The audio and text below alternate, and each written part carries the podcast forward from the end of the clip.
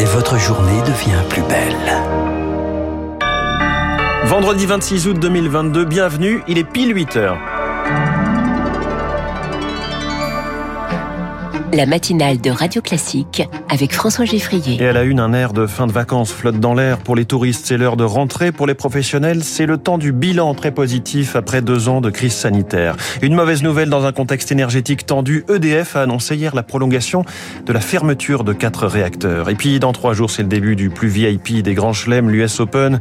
Il démarre lundi sans Djokovic, sans Federer non plus. Après ce journal, 8h10, ils sont alliés, mais c'est chacun de son côté. À gauche, en cette rentrée pour les parties de la NUP, ce sera l'édito politique de Jim Jarassé du Figaro. 8h15, les mondes virtuels en construction par les géants du net ont quelque chose de parfaitement cauchemardesque. C'est ce que décrit Nathan Dever dans son roman Les liens artificiels qui vient de paraître chez Albin Michel. Quelque chose me dit qu'avec cet écrivain de 24 ans, agrégé de philo et normalien, on parlera aussi d'éducation et de notre école. 8h30, la revue de presse de Philippe Gau, 8h40, Esprit libre, la nécessaire mais impossible hausse des impôts. Radio Classique. 8 heures sur Radio Classique, c'est le journal de Léa Boutin-Rivière. L'été, c'est terminé. Sur les routes, attention aux chassés croisés. Dernier week-end de retour de vacances avant la rentrée des classes, jeudi prochain, dans le sens des retours bison futé voie rouge. Aujourd'hui et demain, en attendant la sonnerie des cours, eh bien, c'est celle du bilan qui retentit. La saison a-t-elle été aussi fructueuse que prévu pour les professionnels? La réponse est plutôt oui. Les campings, les gîtes et autres hôtels ont fait le plein.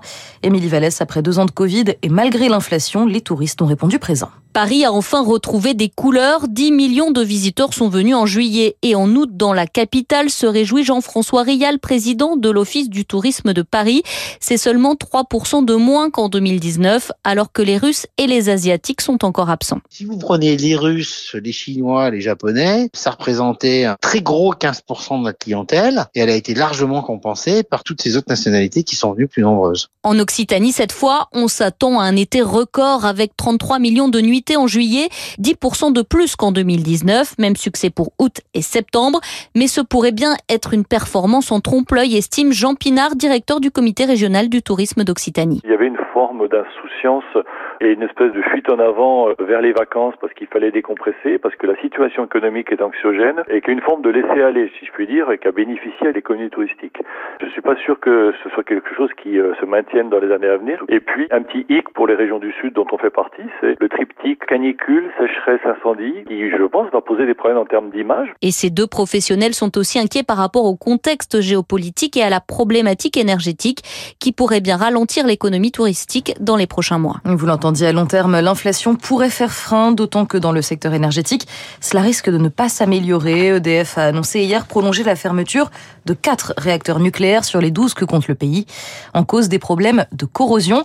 Cela risque donc de faire gonfler les prix, de tendre encore l'approvisionnement électrique du pays et donc de générer des pannes d'électricité selon Yves Marignac, spécialiste de l'énergie chez Negawatt les annonces d'EDF nous rapprochent de ces scénarios les plus tendus. On parle pas ici d'un risque de blackout, donc de panne généralisée d'électricité sur la France, mais on parle plutôt de la nécessité de recourir à des délestages, hein, c'est-à-dire à des coupures tournantes organisées d'électricité qui vont surtout concerner les particuliers. RTE dispose de protocoles pour ça. Il y a un risque accru que des pénuries d'électricité soient constatées cet hiver. Et au Royaume-Uni, ce n'est pas tant le risque de pénurie qui inquiète que la hausse drastique des prix. Le plafond tarifaire pourrait être multiplié par 3 d'ici le début de l'année prochaine. Patronat, fournisseurs et associations demandent une action urgente du gouvernement. L'Agence internationale de l'énergie atomique, très bientôt à Zaporizhia. Le directeur de l'agence a annoncé hier avoir obtenu un accord de principe pour visiter cette centrale nucléaire ukrainienne occupée par les Russes. Cette nouvelle est intervenue alors qu'on apprenait que Zaporizhia était entièrement déconnecté du réseau, faisant encore grimper les inquiétudes. En bref, dans ce journal, Papendiaï remet sa copie. Le ministre de l'Éducation nationale présente aujourd'hui sa rentrée scolaire dans un contexte tendu. 4000 professeurs manquent toujours à l'appel. Nous devons faire de notre mieux face à la situation, a-t-il déclaré hier sur France 2. Après un mois d'augmentation, la variole du singe est en recul. D'après l'Organisation mondiale de la santé, le nombre de nouveaux cas a diminué de 21% entre le 15 et le 21 août par rapport à la semaine précédente. En France, on dénombre 3200 malades avec cette même tendance, moins de cas, grâce notamment à la vaccination. 50 000 personnes ont reçu leur dose, 5 pharmacies dans le pays ont le droit de réaliser les injections et l'expérience est plutôt positive. Rémi Pfister s'est rendu dans l'une de ses officines à Paris. À peine trois minutes d'attente, un petit questionnaire à remplir et Yves la cinquantaine peut déjà se faire vacciner par son pharmacien. Bien plus rassurant qu'un centre de vaccination pour Yves. J'aurais peut-être hésité un peu parce que traverser Paris, faire la file d'attente, j'habite à 30 mètres, c'est plus pratique. Hein. Dans cette officine, 140 patients ont été vaccinés ces deux dernières semaines. Pourtant, le défi logistique était de taille. Ce vaccin contre la variole du singe ne se conserve qu'une dizaine de jours. Pour cette expérimentation, le mot d'ordre des autorités était de ne pas gâcher une seule dose, explique Thomas, préparateur en pharmacie. C'est des flacons unidose et qu'on prépare sur le moment. On fait le, prélèvement de 0,5 ml. On a reçu pas mal de documentation. On avait une personne de l'ARS qui était très disponible, donc elle a pu répondre à toutes nos questions. Dès demain, la pharmacie aura utilisé toutes les doses qu'elle a reçues. La gérante Belkacé Pilar doit refuser les demandes, mais pour elle, cette expérience prouve une fois de plus que les pharmacies doivent s'impliquer dans les enjeux de santé publique. La grande force des pharmacies, c'est la proximité avec le patient, c'est la grande amplitude horaire, c'est le maillage territorial. C'est bien qu'on ne soit plus vu comme une variable d'ajustement, mais d'être vu comme un facteur prépondérant en fait afin de répondre à des, à des problématiques comme ça. Désormais, cette pharmacienne attend les consignes des agences de santé. L'autorisation exceptionnelle à vacciner va prendre fin dimanche. Si elle est prolongée, les syndicats de pharmaciens souhaitent que plus d'officines à travers la France puissent en bénéficier. Et je précise que 200 000 personnes sont toujours éligibles à la vaccination. Puis sachez enfin que 5 bouées météorologiques vont être déployés en Corse. Décision prise pour mieux prévoir les tempêtes une semaine après les orages meurtriers qui ont frappé l'île. Le journal, Léa Boutin-Rivière. Léa, les 8h06, l'US Open, c'est dans trois jours et le tournoi aura lieu sans deux de ses stars. Novak Djokovic a jeté l'éponge. Il s'est déclaré forfait hier. Non vacciné contre le Covid, il n'a donc pas le droit d'entrer aux États-Unis. Une autre absence remarquée et remarquable, c'est celle de Roger Federer. La légende suisse, absente des cours depuis plus d'un an, il est récemment sorti des classements ATP. La faute à une blessure au genou et trois opérations. Mais dimanche dernier, le maestro a publié une vidéo le montrant à l'entraînement. Romain Lefebvre, bonjour. Bonjour. Vous êtes rédacteur en chef à l'équipe, en charge du suivi du tennis. Vous observez Federer depuis le début de sa carrière. Alors, est-ce qu'il peut vraiment euh, revenir dans le circuit? Écoutez, qu'il revienne euh, sur les cours euh, en tant que joueur professionnel, c'est une certitude. Il a mis tout en place pour ça. Euh, il a pris tout son temps pour se refaire une santé physique. Et je pense qu'il va revenir dans une compétition qui lui tient à cœur. C'est la Lever Cup, puisqu'il est à l'origine de cette compétition. C'est lui qui en est le, le fondateur et un peu la pierre angulaire. C'est-à-dire que sans lui, cette compétition n'aurait pas de sens. Cette compétition aura lieu 15 jours après l'US Open. Il y participera. Je pense qu'il participera également à son tournoi chéri qui est celui de Bâle, le tournoi de sa ville, là où il était ramasseur de balles quand il était jeune, euh, et euh, qu'il pourrait y effectuer en tout cas un dernier tour, voire euh, ses adieux. Alors on comprend bien, il peut revenir dans le circuit, mais est-ce qu'il peut revenir dans le circuit au plus haut niveau à son âge, 41 ans, et, et après ses blessures? Bah, ça c'est toute la question qui qui va qui va être tranchée dans les dans les semaines à venir. Euh, je pense qu'on ne peut jamais avec ces joueurs-là, que ce soit lui, euh, Nadal ou Djokovic, euh, prononcer le mot fin parce qu'ils nous ont habitués à toujours repousser les limites, repousser les limites de physique, les limites mentales, euh, les limites du talent, les limites de la performance.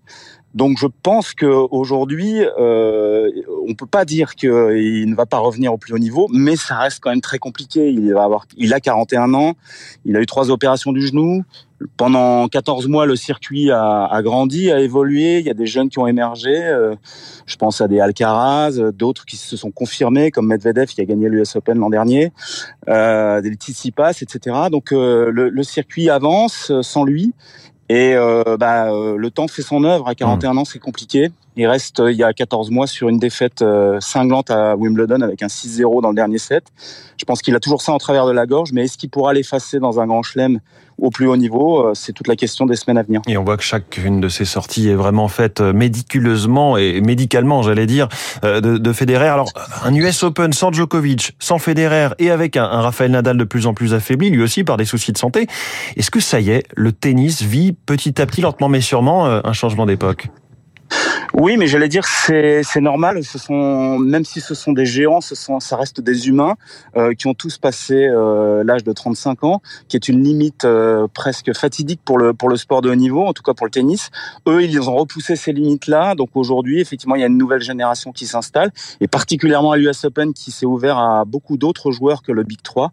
il faut savoir que depuis le règne du Big 3 en 2005, c'est l'US Open qui a ouvert des portes, sachant que euh, Roland Garros c'était la propriété de Nadal, Wimbledon celui de Djokovic, celle de Djokovic, de Federer, puis Djokovic. Oui. Et l'Australie de Djokovic. Là, le, le, Open, on a eu des Wawrinka, des Del Potro, des Medvedev. Donc effectivement, c'est très ouvert.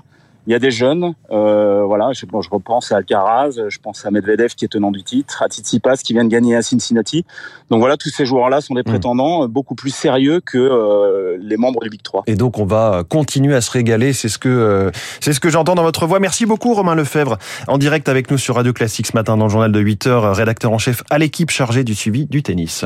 Et, c'est tout pour moi. J'ai terminé, François. Je pensais que vous alliez nous parler foot. Merci beaucoup. C'était le journal de 8 heures signé Léa Boutin-Rivière. Dans un instant, l'édito politique de Jim Jarassé. La gauche rassemblée au printemps, mais divisée à l'automne.